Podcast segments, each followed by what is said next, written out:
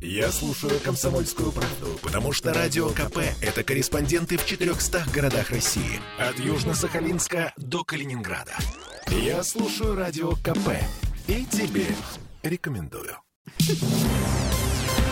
Но вместе со снегом в Петербурге накопился мусор в эти новогодние каникулы на контейнерных площадках в наших дворах. Внезапно выросли кучи пакетов с бытовыми отходами. Огромные кучи. Все выходные власти переводили стрелки друг на друга и на управляющие компании. Сегодня мы позвонили главе общественного совета по экологии при губернаторе Ленобласти, а Юрию Шевчуку с вопросом, а это что, у нас мусорная реформа такая? Ну да, собственно говоря, все это в просторечии называется мусорной реформой. Сейчас э, появился единый региональный оператор, Нивский экологический оператор, называется он для Петербурга. И он должен делать так, чтобы все потоки мусора были бы структурированы. А так а чего не сделали в результате? В, в чем ошибка? Э, мне так кажется, что никакой ошибки нет э, у них. А ошибка была изначальная кадровая. Просто не тех людей назначили на это место. Я бы лично взял людей из спецтранса, угу. которые уже работают, да, э, все знают и так далее. Логично. Вот. А взяли тех, кто ну, вот, близко находился, близко к власти, я имею в виду, находился. Эти люди, которые руководят сейчас Невским экологическим оператором, определенно не готовы выполнять свою работу. Я с ними беседовал, я знаю этих людей. Когда им говорят, что в их задачи входит в первую очередь сделать сделать э, отрасль безотходной, а потом перевести ее на обыкновенную отрасль промышленности, а не на сферу обслуживания, этого они не понимают. Им, конечно, выгоднее получать э, деньги от населения, ничего фактически не изменяя в системе отрасли, также строя новые полигоны, вместо того, чтобы перерабатывать и получать с этого дела деньги. Если вы мучимы вопросом, кто эти взволнованные голоса, которые мучат нашего эксперта, это Ольга Маркина и Кирилл Манжула, наши ведущие утреннего шоу. Пять углов. В 10 утра. Каждый будний день. Так, а, значит, а, комментарии от Невского экологического оператора в звуке нам получить так и не удалось. Они есть только в письменном виде. Мы к ним чуть-чуть позже вернемся. А сейчас, э, смотрите, есть мнение э, что частично вина за эти горы мусора лежит на самих жителях Петербурга, потому что мы сидим дома, потребляем больше, чем в обычные дни, соответственно, мусора производим больше. А, логика. Ну и что? А, вот что говорит по этому поводу все тот же Юрий Шевчук.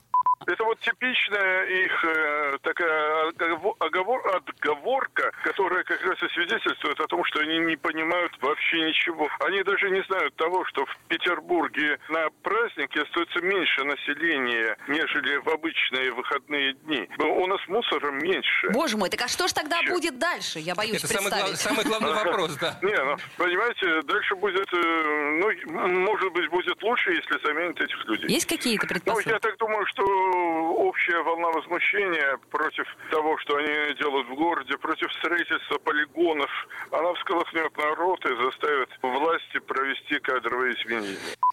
Но тут народ в Казахстане всколыхнулся, а войска туда ввели, а у нас что?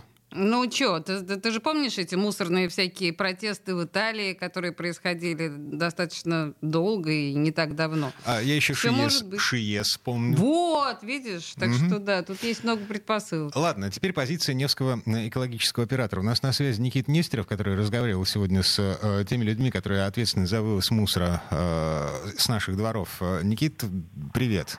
Да, добрый вечер. Да, удалось пообщаться с экологическим, э, экологическим оператором. Действительно, они ответственно себя не снимают. Упреки горожан они считают э, закономерными.